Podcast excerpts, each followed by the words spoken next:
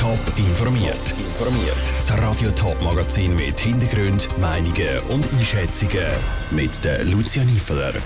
Was Fußballfans beim spontanen Corona-Test vor dem Heimspiel vom FC Winterthur müssen beachten und wie die Vorbereitungen zu der 46. Winterthurer Musikfestwoche laufen, das sind zwei von den Themen im Top informiert.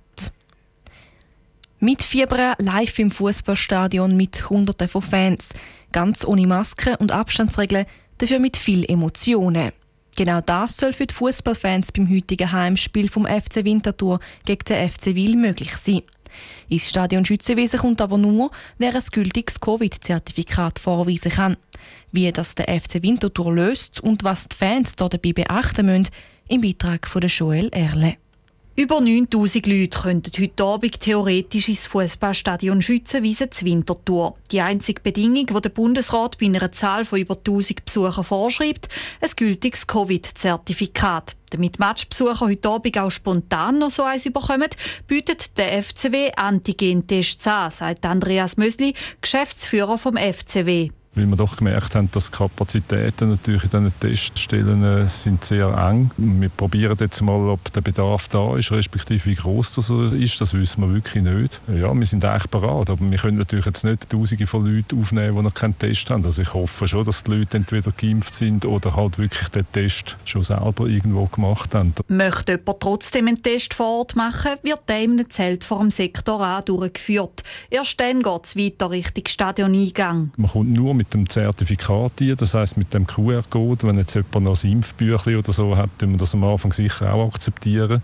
Aber die Idee ist schon, dass man mit dem QR-Code auf Papier oder auf dem Handy schafft. Zuständig für die Durchführung der Tests ist die Bachtel Apotheke aus Winterthur. Für die Besitzerin der Apotheke Elisabeth Andrek ist diese Art von Testdurchführung Neuland. Wir sind so, dass wir das online direkt aufs Handy respektive aufs App schicken und das ist etwas Neues, das macht auch noch ein bisschen nervös in dem Sinne, ob es dann wirklich klappt oder nicht. Ähm, es hat sich bewährt jetzt seit zwei, drei Tagen in unserer Apotheke und heute wollen wir jetzt die Feuerprobe noch bestehen.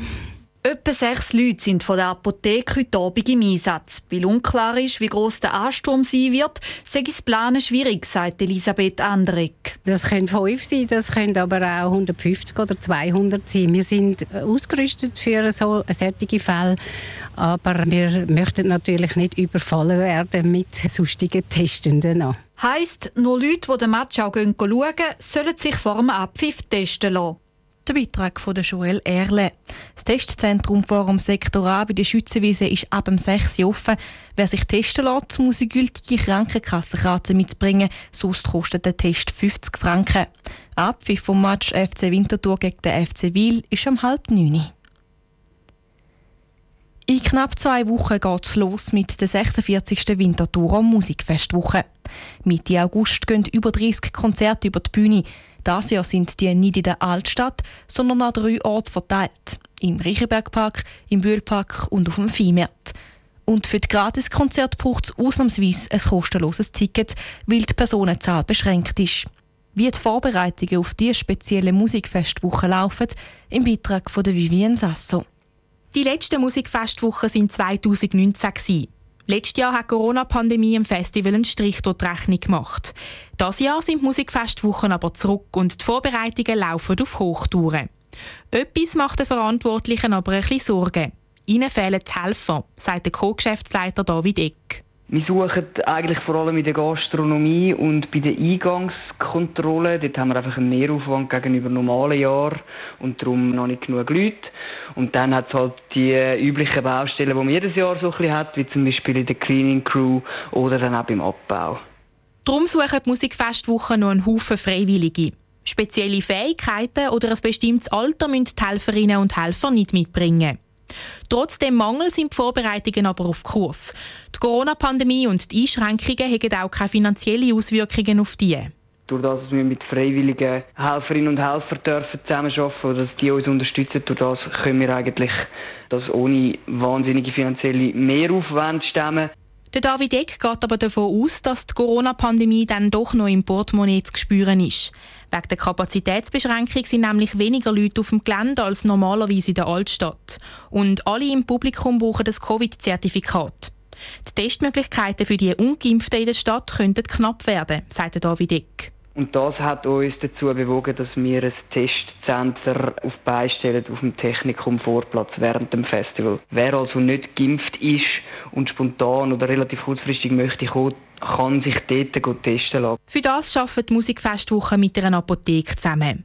Das Testzentrum ist während der Festivaltag vom 3 am Nachmittag bis am halb 8 Uhr Abend offen. Der Beitrag von der Vivienne Sasso. Die Covid-Zertifikatpflicht bei den Konzerten gilt nicht nur für die Gäste, sondern auch für die Helfer. Wer das stört, kann laut David Eck eine Helferschicht am Tag übernehmen, wo andere Schutzmaßnahmen gelten.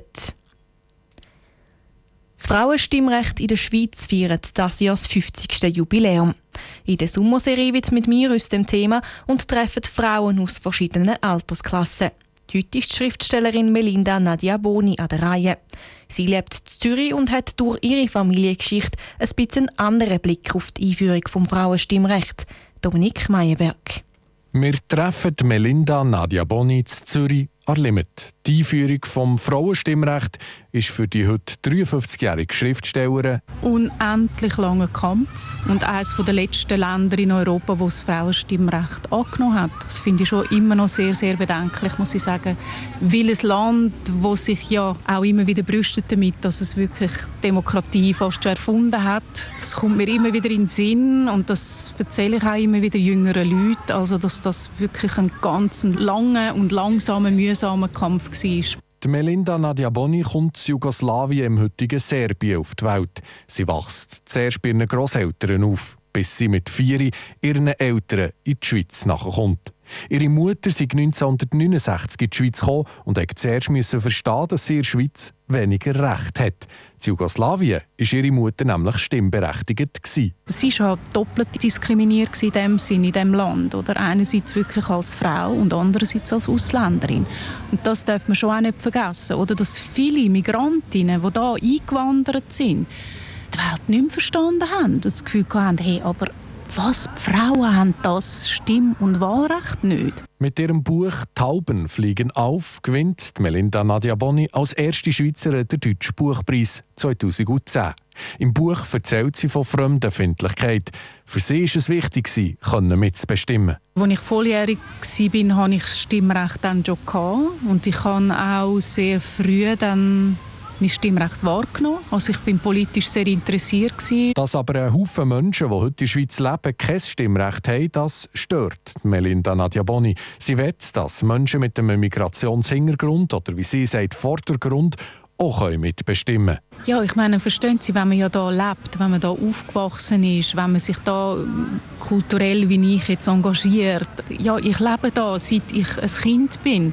Und dann soll man ausgeschlossen sein von einer politischen Partizipation. Also es kann mir niemand erklären, warum das, das wirklich soll gerecht sein soll. Melinda Nadia Boni ist überzeugt, die Sprache beim Schreiben hat eine grosse Kraft. Sie will ihre Stimme dafür einsetzen, dass alle eine Stimme bekommen so wie das andere gemacht haben im jahrelangen Kampf für das Stimmrecht der Frauen.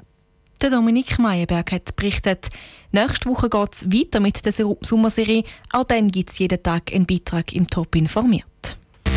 Top informiert, auch als Podcast. Mehr Informationen gibt es auf toponline.ch. Hey, ich bin